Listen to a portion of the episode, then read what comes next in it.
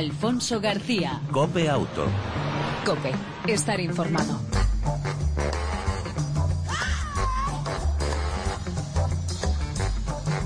Hola, ¿qué tal? ¿Cómo estás? Bienvenido una semana más a este tiempo de radio dedicado al mundo del motor, tanto en las dos como en las cuatro ruedas. Ya sabes, te ofrecemos o intentamos ofrecerte esa actualidad del mundo del motor y, por supuesto, entrevistas, opinión, novedades y, si te parece, vamos a arrancar. Antes de decirte que en el control técnico está Álvaro Español, al volante Alfonso García. Sin más, encendemos el coche, ponemos la primera y arrancamos.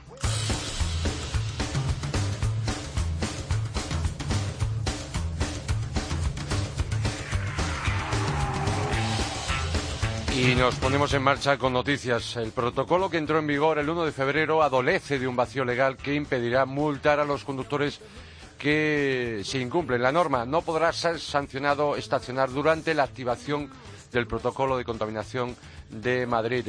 Para el Comisario Europeo del Automóvil, en la actual ley de tráfico y seguridad vial no están tipificadas las infracciones por estacionamiento ante alerta de polución, por lo que no existiría base legal para multar a los conductores. Recordemos que las ordenanzas municipales no pueden establecer sanciones que no estén contempladas en una norma de rango superior, como por ejemplo la Ley de Tráfico y Seguridad. Con este nuevo protocolo, los automovilistas no podrían ser sancionados por el Ayuntamiento de Madrid u otro ayuntamiento al no existir un ordenamiento jurídico que regule esta materia.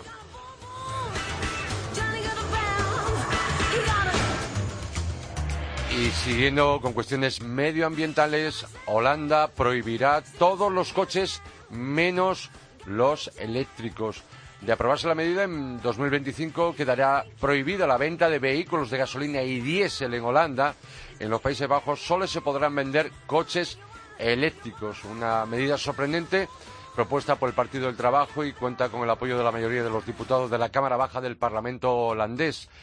Si finalmente se llega a aprobar esta propuesta en Holanda, a partir de ese año 2025 se va a prohibir esa venta de vehículos y tan solo se podrá utilizar, solo se permitirá la de los eh, coches eléctricos y, por supuesto, prohibido diésel y gasolina.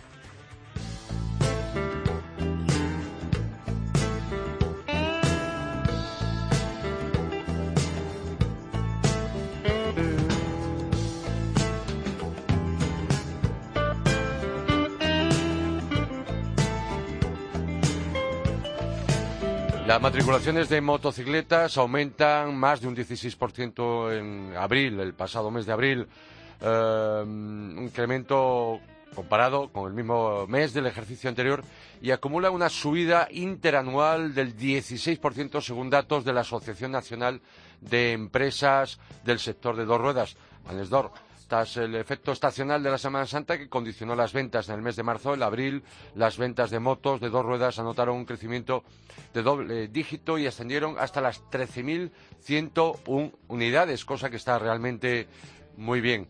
Por otro lado, Toyota acaba de producir eh, su vehículo 10 millones de unidades en Europa, con seis plantas de fabricación de vehículos y tres de motores en siete países distintos. Francia, Polonia, Portugal, Reino Unido, República Checa, Rusia y Turquía. La producción europea de Toyota comprende actualmente Auris, Auris Touring, Touring, lo diré, Touring Sport, el Yaris, más sus respectivas eh, variantes híbridas, Avensis, Camry, eh, Corolla y Verso, además de tres motores de gasolina, tres diésel y dos tipos de transmisiones. Dos modelos se sumarán a la eh, fabricación de Toyota en el continente europeo, el RAV4 en Rusia en el mes de agosto y el CHR en Turquía a finales de año. Por cierto, modelo que se podrá ver después del pasado Salón de Ginebra en el próximo Salón del Automóvil de Madrid, del que hablaremos dentro de un momentito. Y antes de ir con esa entrevista y conocer más datos del Madrid Auto, decir que eh, Google y Fiat acuerdan colaborar en la producción de 100 mini furgonetas. La empresa de tecnología Google y el fabricante italiano han anunciado hoy que colaborarán en la producción de esas furgonetas, las Chrysler Pacifica, que ayudarán a reforzar el programa de vehículos sin conductor de Google.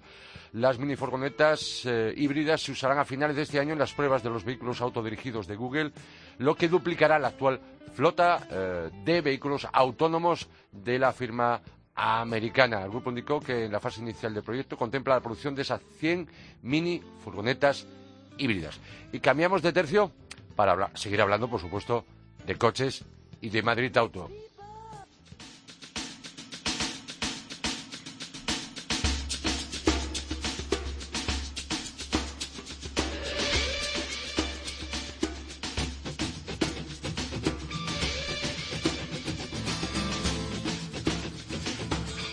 La próxima semana, la capital de España, a partir del miércoles, eh, abre sus puertas Madrid Auto, que durante casi una semana se convertirá en el mayor concesionario de automóviles de España.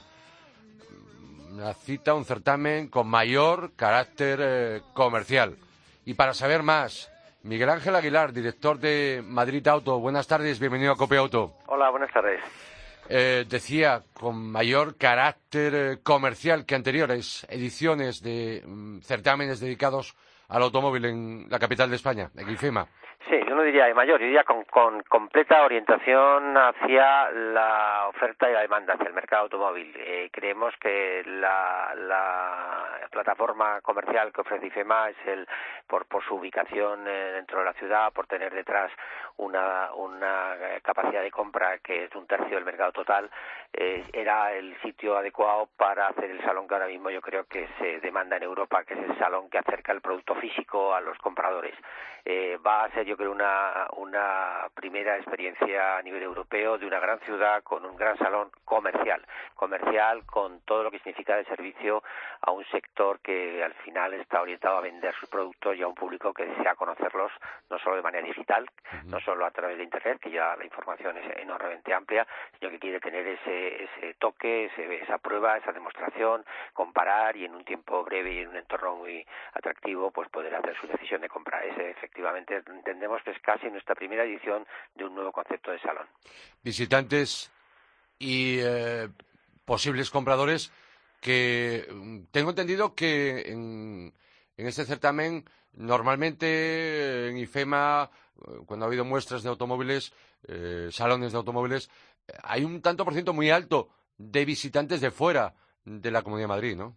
Sí, en general las últimas encuestas nos daban más del 50% de, de, de visitantes de fuera, lo cual en Madrid no es raro. En Madrid la, propia ciudad es una ciudad abierta y luego la capacidad de, de, de de Madrid a cualquier otra zona, de, pongamos a una hora, hora y media de autovía o una hora, hora y media de AVE, es, es enorme. Entonces realmente nos sentimos capital o centro neurálgico de, de no solo de la Comunidad de Madrid, a la que evidentemente nos dirigimos de manera especial, pero también a todos aquellos que pueden y, tienen interés en acercarse esos días, del 10 al 16 de mayo, a este centro comercial. Está pensado para no solo ese 50% que nos vienen visitando, sino a más. Estamos muy contentos de que ese porcentaje se incremente. Una precisión, del 10 al 16 de mayo, el 10, si no mal me equivoco, jornada de prensa, ¿no? Jornada profesional. Sí, no, no es jornada profesional. Nuestro enfoque ahora mismo es eh, hacer, tendrá una, una, un intervalo de tiempo, una hora, los periodistas como para hacer su trabajo, como siempre, para informar, terminar de informar de una, de una manera más ah, ágil, no, no distorsionada por el, tráfico del público, pero eh, a partir de ese mismo día ya se, se producirá la, la, apertura al público, que es el verdadero protagonista, y si le pediremos, le estamos pidiendo a los medios que nos acompañen en este nuevo, nuevo concepto de automóvil contando lo que pasa. Las novedades, va a haber muchas novedades, pero novedades en el sentido de novedades comercializables, productos que no ha visto todavía el consumidor, que el experto conoce, que en algún salón pocos se han podido presentar, pero que todavía son una auténtica novedad para el que de verdad va a usarlos. Y queremos que los medios, a lo largo de todo el tiempo de, feria, los seis días, nos acompañen contando, pues eso, cómo, cómo se están valorando por el público, que al final es el, el juez definitivo, por las distintas ofertas de las muchas marcas y muchos modelos que se van a presentar. Entonces, ¿a partir de qué hora eh, tiene, eh, qué horario tiene para el público desde el día 10? pues tendremos el horario es de, de 10 de la mañana a 9 de la noche. Eh, entonces eh, tendremos eh, ese, esos 10, esos 6 días con el añadido que tampoco querría dejármelo de que el pabellón, el pabellón Madrid Auto, los pabellones de Madrid Auto son del 1 al 5 y el sexto pabellón realmente también de automóvil, pero un concepto de automóvil profesional. Es el salón del vehículo profesional y flotas que complementa eh, un poco a, los otros cinco, al otro salón en la medida en que se dirige a los pymes y autónomos que muchas veces pues también se casi no se pueden distinguir del particular porque son pequeñas empresas o incluso pues personas físicas eh, en ese sentido podemos hablar de un conjunto automóvil de, seis pabellones uno de los cuales está especializado en, en, flotas en pequeñas o grandes y todos los demás en marcas y vehículos para el particular ese salón de flota que coincide con el Madrid Auto es también dedicado al vehículo profesional ¿no? Efectivamente, dedicado a todo aquel que pueden, yo creo que se están preparando ya también ofertas para particular, pero realmente está dirigiendo al pyme, a la pyme y al autónomo, además de, por supuesto, al gran flotista, pero ese ya es más es más habitual y más conocido por los eh, eh por los el sector profesional. Eh, la, la, yo creo que la verdadera el verdadero interés de ese salón es dirigirse a quien no es consciente de que es un flotista, porque tiene un solo coche, dos o tres o cinco, pero que mm, realmente podría eh, beneficiarse de ofertas tanto de mantenimiento como de financiación, de aseguramiento o de, de, adquisición mediante pólizas de renting, etcétera, muy, muy interesantes. Yo creo que ese es un canal que se extenderá en España y que para nosotros completa muy bien a los otros cinco pabellones. Eh, ¿Cuántas marcas han confirmado su presencia en esta edición de primera edición de Madrid Auto? Pues tenemos 29 marcas que, suponen, pues yo creo que la práctica totalidad o la gran mayoría de las de, lo que se está ofertando en, España. Yo creo que ahora mismo el, la, la, disponibilidad de vehículos que va a tener para, para a su disposición para probar el consumidor va a ser incomparable con la que han tenido en últimos años, que bueno pues siempre la crisis ha hecho que fuera eh, menos menos visible la, la presencia de, de estas marcas en, eventos de ese tipo. Yo creo que ahora mismo esta edición marca un antes y un después y, bueno, pues 29 marcas con sus muchos modelos y con muchas novedades, como digo, desde el punto de vista de presentación en este mercado, van a hacer un salón muy diferente. Novedades que podemos adelantar alguna de ellas, que algunos eh, fabricantes ya eh, importadores han anunciado que estarán presentes, como por el caso de, Toyota, con, como mencionabas anteriormente, ese todo camino, el HCR eh, y Lexus, por su lado, también ha anunciado alguna novedad importante a nivel de primicia europea, es decir, eh, no a nivel mundial, sino porque ya se vio en el pasado Salón de Ginebra y me imagino muchas cosas más, el caso de, Renault con, con Steny, Gran Steny y alguna otra marca, por supuesto, que irán anunciando poco a poco lo que se podrá ver a partir del día 10. Eh, además, siempre un certamen del automóvil, obviamente, tiene que congregar y, concertar, por así decirlo, para congregar, eh, valga la redundancia, muchas actividades paralelas. Podríamos destacar que vamos a poder disfrutar como actividad, aparte de ver, de ver vehículos.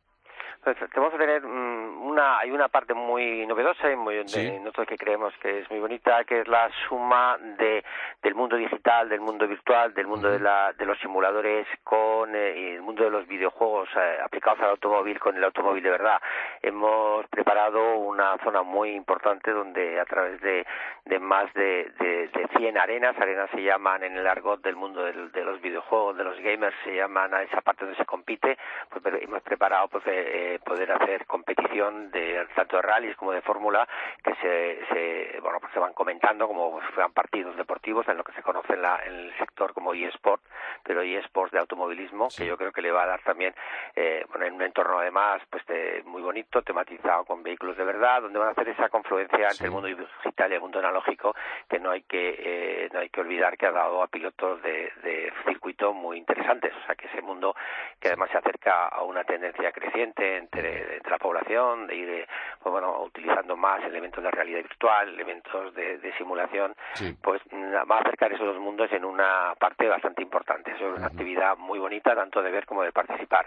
Eh, a punto que probablemente pues invitemos a, algunos medios especializados a también que compitan, eh, daremos algún, algún tipo de premio y mm, nos acompañará la Federación Española de Automovilismo, nos acompañará también algún, alguna institución ligada al deporte. Y bueno, pues eso será para nosotros una de las, de las partes más novedosas y que yo creo que tendrá un importante, importante atractivo. Luego, además, pues tenemos otra serie de, de, actividades preparadas, tanto para los más pequeños, ludotecas, pistas de seguridad vial, como también para eh, restauración, zonas de food trucks. Tenemos también una zona bastante, bastante habitual, pero que cada día se, se eh, tiene mayor repercusión, como es el reacondicionamiento de vehículos, eh, también la, la, demostración de vehículos eficientes y de sistemas de apoyo a la conducción, zona seco, en fin, todo este mundo que sin perdernos de lo que es realmente la orientación, o sea, conozca usted eh, el producto que, que, le interesa conocer, pruébelo y, y, tome decisiones de compra, pero además eh, hágalo dentro de un entorno que en el que pase un buen rato. Eso es, ahí estamos y por supuesto aplicaremos no solo las actividades que tenemos previstas, sino probablemente pues generaremos algunas sorpresas a lo largo de, todo el salón.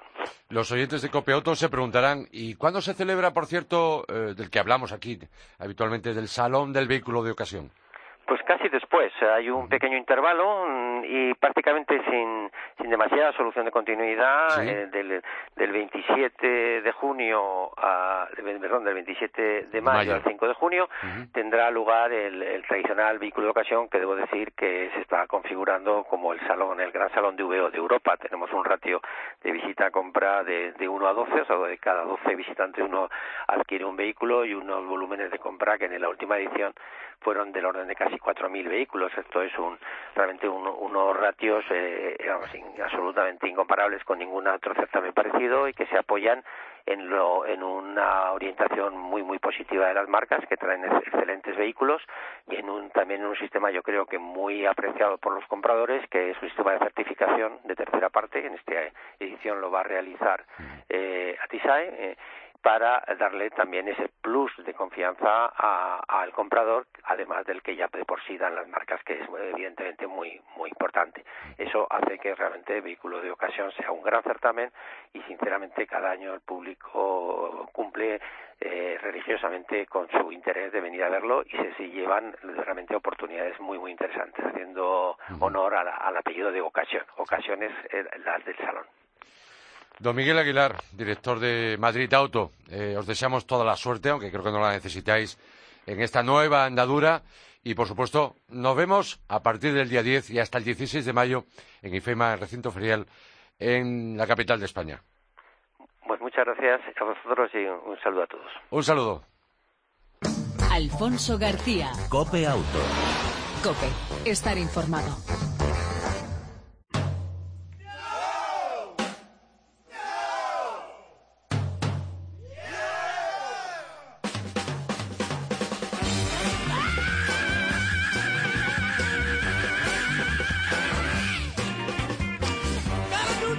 Esto que te vamos a contar a continuación en Copiauto te interesa y mucho. De nuevo, en este programa volvemos a insistir eh, de la grandísima importancia de los neumáticos en la seguridad vial.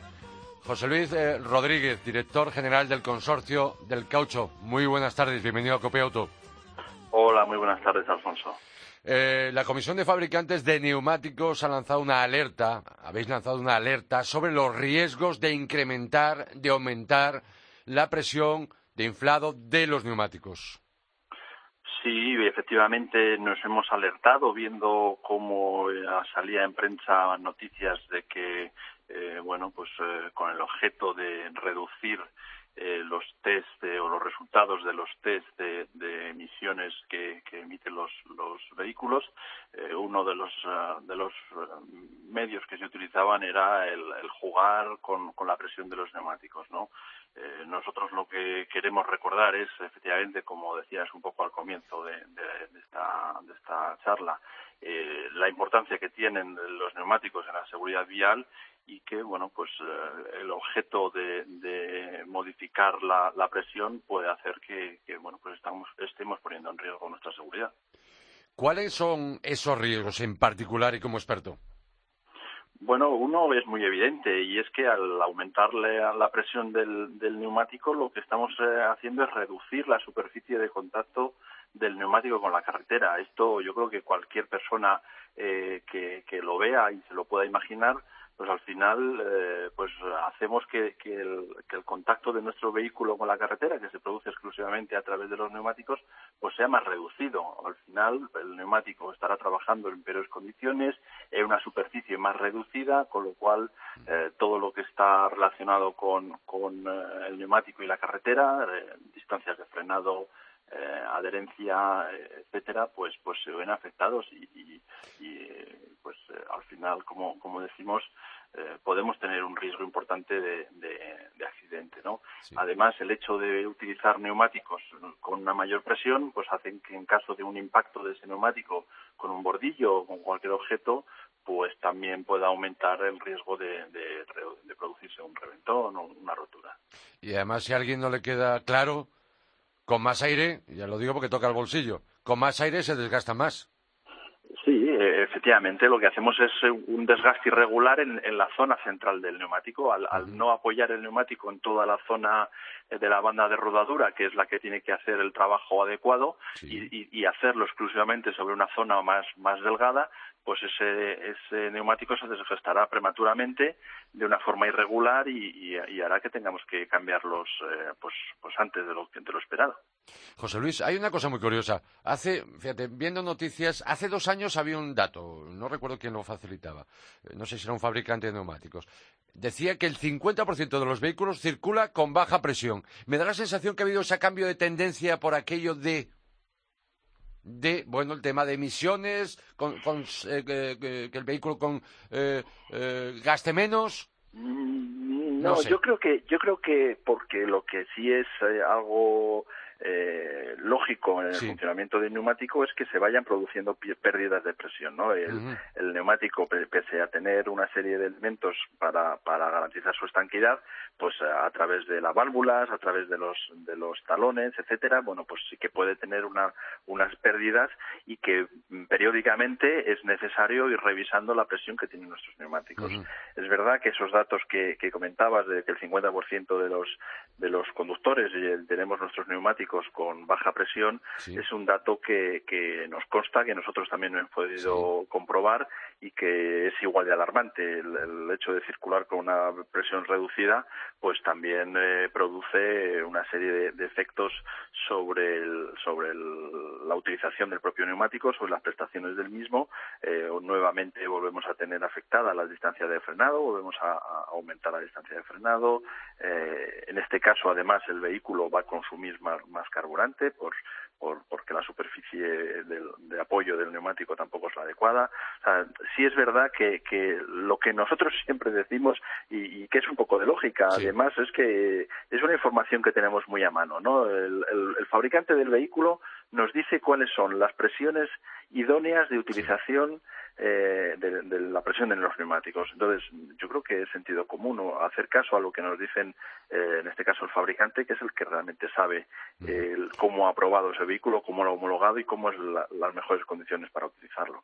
Aunque me acusen de pesado, recordemos eh, lo digo siempre que tengo a alguien que, es experto, especialista en el mundo de, los neumáticos, le hago la misma para recordar a aquellos que quizá se olvidan o no quieren acordarse eh, para tener esa presión correcta, la recomendada por el fabricante y para ser para, circular más seguro, es decir, presión correcta igual a seguridad, ¿cada cuánto tiempo convendría, ya que de por sí los neumáticos, como comentaba José Luis, pierden algo de aire, cada cuánto tiempo conviene revisar eh, la presión, el inflado?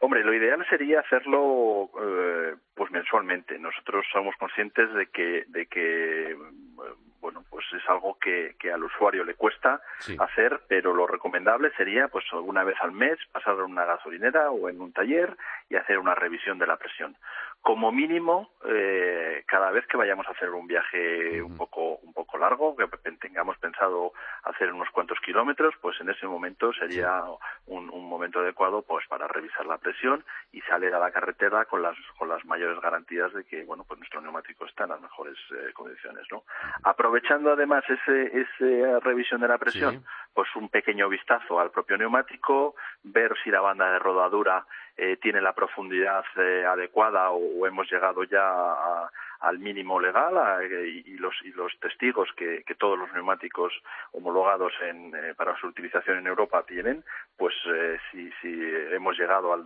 al, al testigo o no, con lo cual nos estaría avisando si la banda de rodadura pues ha llegado a su fin, ver si hay algún tipo de, de bueno pues de desgaste irregular, que, que el, vehículo esté pisando más por la zona interior, por la zona exterior, bueno un, un, un, un examen un poco visual del, del, neumático que tardaremos pues menos de, 30 segundos por, por neumático para, para comprobar, pues eh, nuevamente nos garantizará que cuando salgamos a la carretera pues lo haremos con todas las garantías.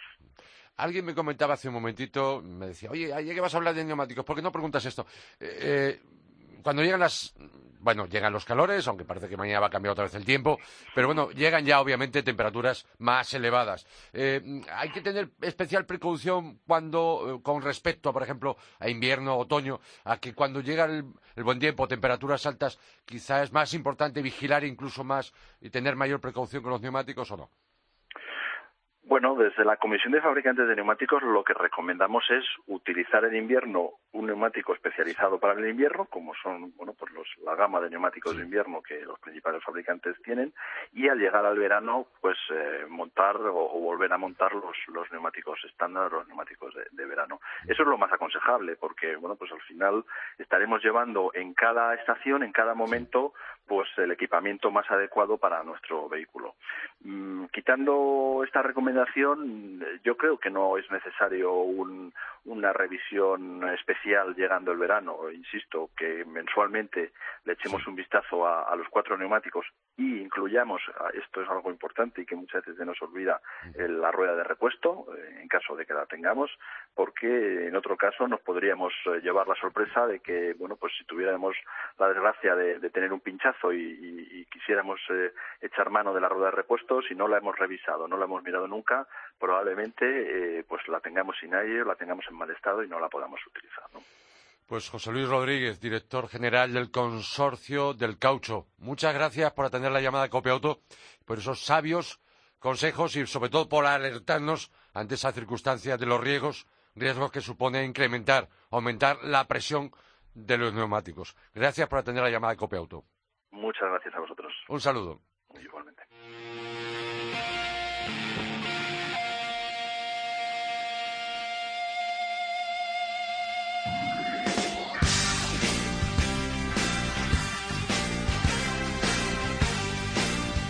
Pasamos página en esta revista radiofónica del motor que cada semana te entregamos y que lleva por nombre Copiauto. Hoy te hablamos de novedades, de auto novedades de Copiauto, eh, de un modelo, del modelo en este caso más asequible de la marca de Stuttgart, la tercera generación del Boster, el Porsche 718 Boster, modelo que nació allá por 1996, 20 aniversario, ahora como 718 como los años 50, aunque en aquella época eran dedicados a la competición. La principal novedad del descapotable con motor central es que este pasa a ser de 6 cilindros a 4 Boxer con turbo, como en 911, su hermano mayor, que aumenta su potencia en 35 caballos y reduce su consumo en torno a un 13%. Dos mecánicas, una de 2 litros y otra de 2,5 con 300 y 350 caballos respectivamente. Uh, decir que el Boster y estos motores funcionan como si fueran atmosféricos, no se nota, sinceramente, el turbo. Ambos con caja normal de 6 marchas, de 6 velocidades y como opción, eso sí, eh, opcional y pagando 3.000 euros más, el brillante eh, caja automática, la PDK. Las líneas del nuevo Boster exteriores evolucionan hacia formas más rectilíneas y además es ahora más ancho, con faros nuevos y cuatro puntos de luces LED que hacen de luz diurna. Su interior también cambia y hereda muchas cosas de su hermano mayor, el 911. Por ejemplo, el nuevo selector de modos de conducción. La capota se despliega y se pliega en tan solo nueve segundos por medio de botón eléctrico. A nivel dinámico mejora y aún es más noble de reacciones, más fácil de conducir. La suspensión es más dura pero sin perjudicar el confort. Es más ligero y más efectivo en el paso por curva. Y por último, en cuanto a precios, el Porsche 718 Boxster, este capricho, parte desde los, desde los 60.000 euros. Así que habrá que ir pensando en la primitiva.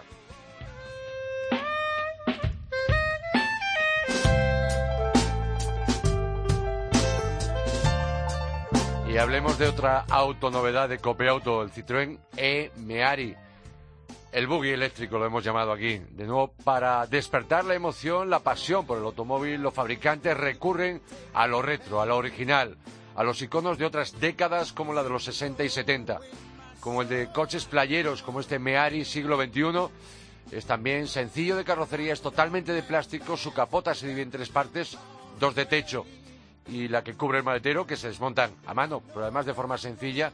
El nuevo E-Meari es una combinación de urbano cabrio y buggy elevado, posición de conducción también elevada y puertas bajas, salpicadero muy sencillo, suelo por cierto de goma, fácil de limpiar con una manguera de agua. Hay posibilidad de optar por 12 colores con carrocería en color amarillo, azul, naranja o gris y los asientos eh, eh, colores eh, y la capota negra o naranja. Pero el nuevo Meari tiene la, particularidad de que es eléctrico, con un motor de 68 caballos de potencia, velocidad máxima limitada a 110 kilómetros por hora, con una autonomía de 200 kilómetros eh, en ciudad, solo 100 en carretera. Y las baterías, que son de ion litio, como las de tu móvil, se pueden recargar entre, entre 8 y 13 horas. La batería permite la hibernación, puede estar tiempo sin funcionar. Ideal sobre todo porque va a ser muchas veces el segundo coche o el tercero en casa. El maletero es algo justo, 200 litros, pero los asientos traseros eh, para dos adultos se pueden abatir y eh, podremos ganar espacio para ir a la playa o ir al campo en el día a día en la ciudad. El precio del Citroën E Meari está estimado es de 25.000 euros, a los que habría que sumar ayudas del Estado. Se podría quedar en torno a unos 20.000. Por cierto, se pone a la venta en verano, aunque ya en Francia, en el país vecino, ha empezado la venta de este particular vehículo que estoy convencido que va a ser todo un éxito como lo fuera en su día el Meari, allá por los años 70. El buggy, este en este caso playero, va a ser eléctrico. No sé si habrá opciones de motorizaciones eh, convencionales de diésel o de gasolina. Habrá que esperar mesecitos, pero en cualquier caso, esta versión llegará para el próximo eh, verano. Y antes de despedirnos, pues eh, recordarte unos pequeños consejos al respecto que teníamos pendientes de la semana pasada. Sabemos detectar si los frenos están en mal estado,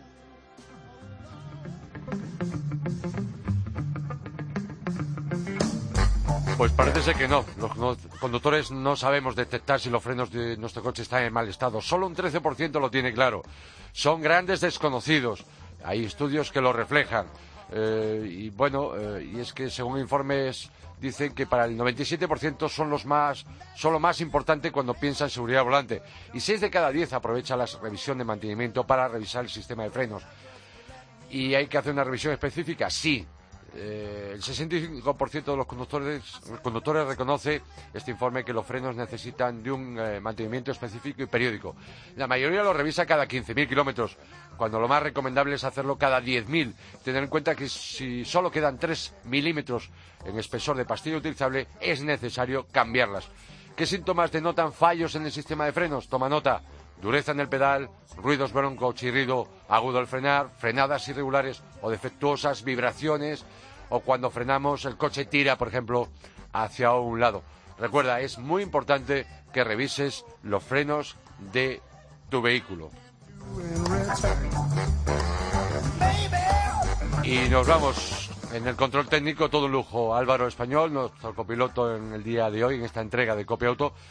Y ya sabes que te esperamos en la próxima edición, la próxima semana, en esta revista radiofónica del mundo del motor que lleva por nombre Copia Auto. Y mientras tanto, ya lo sabes, disfruta, si puedes, de tu vehículo y de los tuyos. Chao, el saludo de Alfonso García.